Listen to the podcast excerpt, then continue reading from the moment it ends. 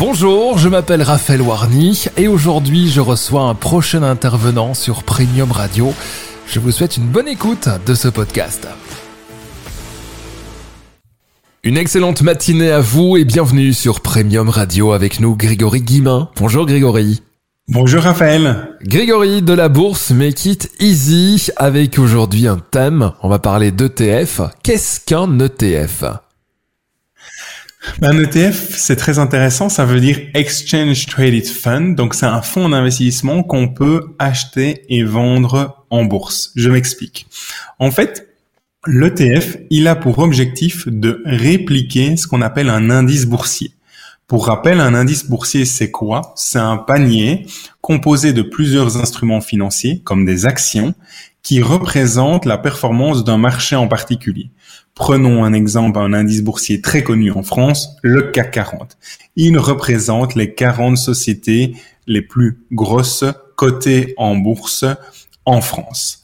Et cet indice boursier, en fait, c'est un panier théorique, alors que l'ETF, c'est un fonds d'investissement qui a pour objectif justement de répliquer la performance de cet indice-là. Donc, quand vous achetez, par exemple, un ETF sur le CAC 40, vous achetez un instrument financier dont l'objectif est de répliquer au mieux la performance du CAC 40 avec un objectif de coût réduit, puisque l'ETF, c'est de la gestion passive qui a pour objectif justement de répliquer un indice. Mhm. Quelle est l'histoire de la gestion euh, passive? Euh, Quelques chiffres euh, Explique-nous un petit peu. L'histoire de la gestion passive, c'est assez intéressant. Pourquoi? Parce que c'est en 1971 qu'une personne, un Américain, John McCone, et son équipe ont créé en fait la première structure de gestion passive au sein de la banque Wells Fargo. Mais la stratégie n'était pas du tout au rendez-vous. Ça coûtait euh, euh, très très cher en frais de transaction. Par contre, il y a une personne qui est très connue, John Bogle, le fondateur de la société Vanguard, qui, en 1974, a décidé justement de créer cette société Vanguard dans un seul et unique objectif, c'est de créer une structure qui permette justement d'investir dans des fonds d'investissement passifs.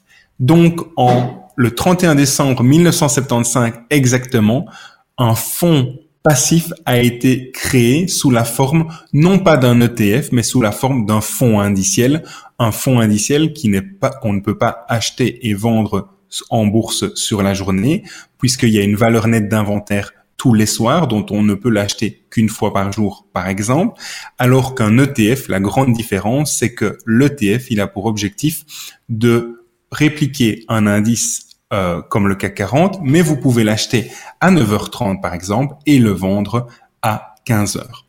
En fait, la gestion passive a eu un essor très très important ces dernières années. Quelques chiffres très importants.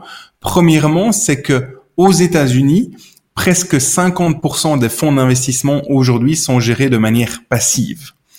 Aujourd'hui, il y a presque 8000 ETF dans le monde. Et au niveau mondial, 35% des fonds d'investissement qui investissent dans des instruments financiers cotés en bourse sont gérés de manière passive. Il faut savoir aussi que cette proportion-là, en 2010, n'était que de 10%. Donc chaque année, la gestion passive croît à un rythme de 30 à 40%.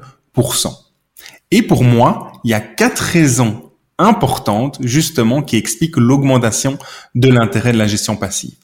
Premièrement, c'est que 85 à 90% des investisseurs professionnels n'arrivent pas à battre la bourse, n'arrivent pas à battre par exemple le CAC 40 s'ils investissent dans des actions françaises, n'arrivent pas à battre le S&P 500 qui est l'indice représentant les 500 plus grosses capitalisations boursières aux États-Unis s'ils investissent aux États-Unis.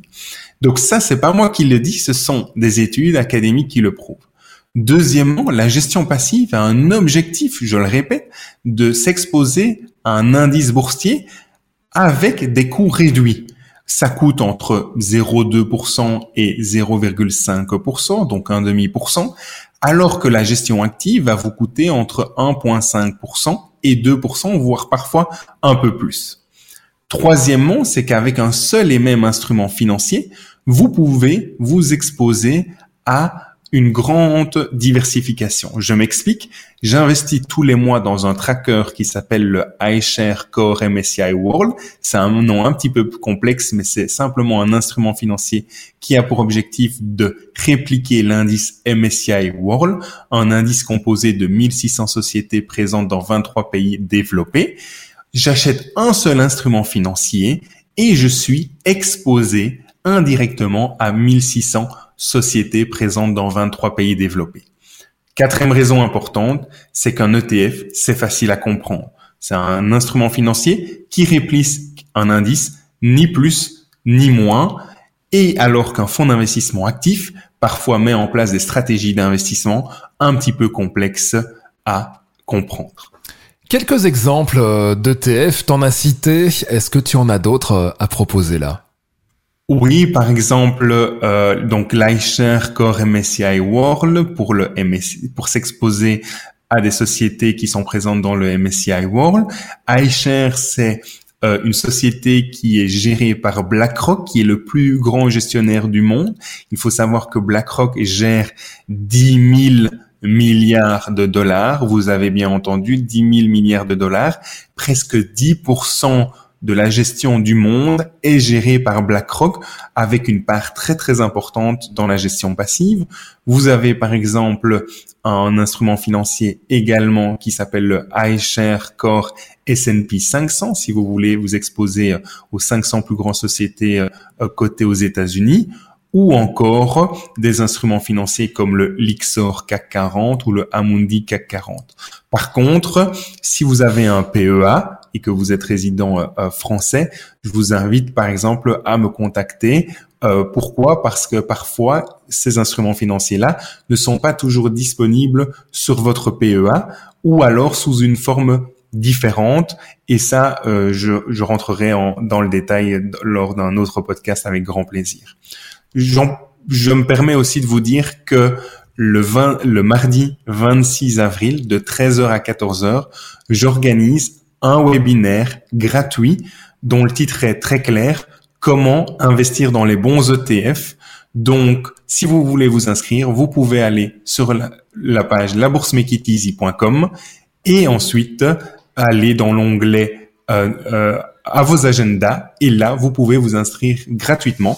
Si vous n'êtes pas disponible, inscrivez-vous quand même, comme ça vous aurez accès au replay et durant cette heure-là, je vous donnerai huit conseils concrets pour bien choisir vos ETF et je vous partagerai également l'outil que j'utilise pour justement euh, trouver les bons ETF dans lesquels investir. Merci beaucoup Grégory, on partagera cette information sur notre page Facebook par exemple.